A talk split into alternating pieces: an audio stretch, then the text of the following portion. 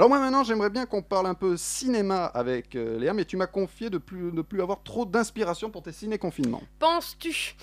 Moi, quand je suis en panne d'inspiration, on m'a dit de puiser dans mon moi intérieur. C'est donc ce que j'ai fait. Ah, ça va donc être un thème philosophique. Non, ça va être un thème complètement narcissique. Je te présente les meilleurs films qui commencent quand je suis née. Tada Ah. j'arrive pas, à sa- non mais j'arrive pas à savoir si elle vanne, ou si elle est premier degré. En fait, je suis tout à fait sérieuse. Surtout que ça me permet de caser mon film préféré de tous les temps. Et donc, je dois bien avouer que ce thème de ciné-confinement m'arrange grandement. Alors on commence par ton film préféré? Non, on va finir par lui parce que ce serait bête que les auditeurs Oui. zappent direct pour le regarder. Donc, laissons d'abord leur chance, leur chance aux deux autres qui se battent clairement pour la seconde place. Alors on commence par quoi du coup? Alors, on commence par Marvel, toujours dans les bons coups, ceux-là. Euh, Je ne laisse pas planer le mystère plus longtemps, il s'agit des Gardiens de la Galaxie. Et oui, on oublie trop souvent que le film commence, durant l'année terrienne 1988 dans le Missouri. Il s'agit euh, d'une énième origin story au cinéma, comme on en, on en vomirait tellement il y en a, mais celle-ci apporte avec elle, dans l'espace, le meilleur des années 80, c'est-à-dire non, pas moi. Certainement pas ni les coiffures, ni le sens de la mode non plus, mais bien la pop culture. C'est un film complètement à part dans l'univers Marvel au cinéma. euh, grâce à tout ça, il est multi-référencé 80s de David Hasselhoff à John Stamos en passant par Alyssa Milano, mais surtout, il est illustré par des dizaines de titres de musique cultes, des Jackson 5 à David Bowie, une vraie première dans cet univers, plutôt habitué aux bandes originales plus ou moins marquantes, mais toujours épiques. Chaque film Marvel répond à un genre bien précis, du moins quand il est réussi, et celui-ci nous offre un vent, frais d'humour, notamment de comiques de situation, mon préféré, ou encore en se moquant franchement de ses personnages, mais sans jamais les juger. Un casting mélange, le casting mélange stars internationales et illustres inconnus, autant que le film mélange humour, légèreté, valeurs familiales et aventure à la vitesse de la lumière. On y découvre une pléiade de personnages attachants, tout, tout autant bourrés de défauts que nous. Et, pompon sur la Garonne, on peut voir ce film indépendamment des 22 autres, je vous le garantis. En revanche, et je ne vais pas faire ça souvent, je vous déconseille fortement l'AVF à cause de son adaptation. On perd des références pop culture et on y gagne en anachronisme avec cette version française désastreuse. On a un extrait? On a un extrait, oui, tout à fait. Je crois qu'on va devoir cohabiter.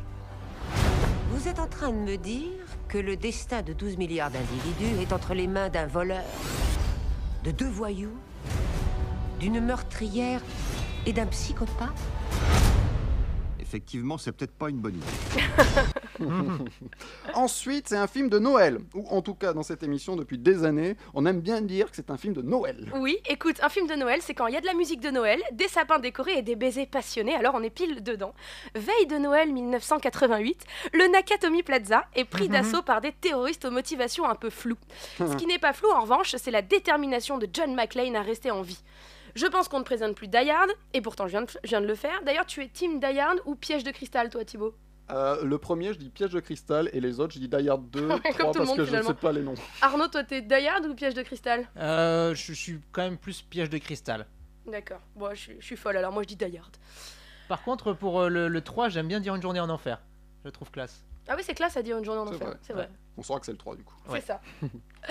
La mise en scène signée John McTiernan est parfaitement dosée entre action frénétique et moments de répit sans aucune faute de rythme. Ce film se révèle être jouissif autant dans sa forme que dans le fond, avec un héros charismatique au possible et un méchant à faire trembler Harry Potter. Vous avez compris? On le, re- on le regarde sans s'enlacer, en VO ou en VF, peu importe, mais toujours avec des pop-corn. Petit extrait. Petit extrait. J'adore cet extrait. Ils viennent déjà de tuer un otage. Cette fréquence est exclusivement réservée aux urgences. Vous croyez que j'appelle pour commander une pizza Vous croyez que j'appelle pour commander une pizza c'est ma réplique préférée. C'est une bande-annonce Ouais, c'est une bande-annonce. Parce que c'est fou, parce que dans le film, il le fait pas du tout comme ça. Il vrai. le fait beaucoup plus. Vous pensez que j'appelle pour une pizza Comme ça. C'est une belle imitation. Oui, bon, j'imite bien Patrick Poivet. Euh, alors, du coup, le dernier qu'on doit s'empresser d'aller voir, Léa. Oui, je vous pitch le film au risque qu'il vous rebute un peu. Il s'agit d'un adolescent sauvé d'une mort certaine par son ami imaginaire. Il va alors lui annoncer une prophétie. Ce sera la fin du monde dans 28 jours, 8 heures, 42 minutes et 12 secondes. C'est simple, tout est parfait dans ce premier film. Donnie Darko, C'est-à-dire que l'ambiance reflète les années 80 sans tomber dans les excès qu'on connaît de nos jours avec les Stranger Things et autres œuvres nostalgiques d'une décennie qui n'a jamais existé.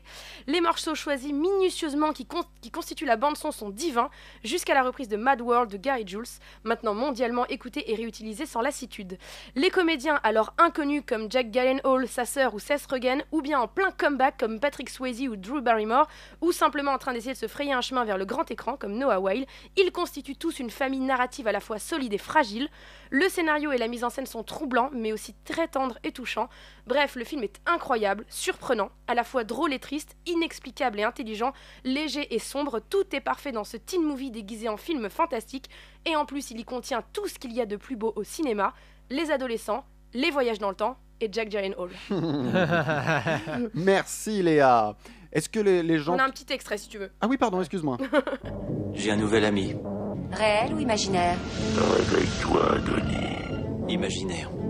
Je vais vous raconter une petite histoire aujourd'hui. L'histoire d'un jeune homme dont la vie a été complètement détruite par ses instruments de peur. Je te dis, je vois des trucs. Denis fait l'expérience de ce que l'on appelle communément une hallucination consciente. Voilà, ça vend du rêve. Hein On a plein de réactions sur le live. Beaucoup de gens me parlent de, de la bande-son de, des Gardiens de la Galaxie. Euh, effectivement, on me dit je s'appelle Grégory, donc en référence au personnage de Groot qui dit je s'appelle Groot et au petit Grégory. C'est c'est pas mal, euh, Franck, c'est pas mal. On est dans une thématique. dans une thématique. Ouais, non, les gens me parlent beaucoup de la BO des Gardiens de la Galaxie, clairement. Euh, tout le monde me dit oui, j'adore, j'adore. D'ailleurs, une BO soundtrack du volume 3 est sortie pour, pour le confinement. Ça, c'est une belle info pop culture. On n'était pas du tout au courant. Euh, Franck, on va regarder c'est ça. notre boulot pourtant. hein. On me dit que Pompon sur la Garonne, c'est une expression de vieux. Mais quel âge as-tu, Nadir, pour me dire ça? Rappelle-nous. En fait, Euh, elle est pas du tout née en 88, elle est née en 68. euh. C'est ça. On me dit chouette Noël avec le confinement, ça peut arriver très vite. Ah oui. On me dit hippie Kay, évidemment. C'est ça. Bon, Amy me dit euh, les voix VF sont connues, mais c'est l'adaptation qui n'est pas géniale. Je suis bien euh, d'accord avec toi. euh. Est-ce qu'on est toujours en live, euh, les amis? Oui? Ah, on a une petite déconnexion. Je crois qu'on a une déconnexion, mais euh, Écoutez, euh, je regarde sur notre retour aux vidéos si nous avons une coupure. euh, on me dit ouais, Die Hard. On me dit qu'on dit Die Hard. Personne me dit piège de cristal. on me dit que des bons films. Chef-d'œuvre Donnie Darko. On me dit ton coffret a l'air très classe. Léa, effectivement, mon coffret de Donnie Darko, c'est celui qui me. C'est celui qui est sorti l'année dernière et qui est très cher à mon cœur. On me dit décidément que des bons conseils. Bon, bref, euh, que du culte, que du culte. Merci à tous. Merci à tous. Eh bien, merci. Continuez à nous écrire.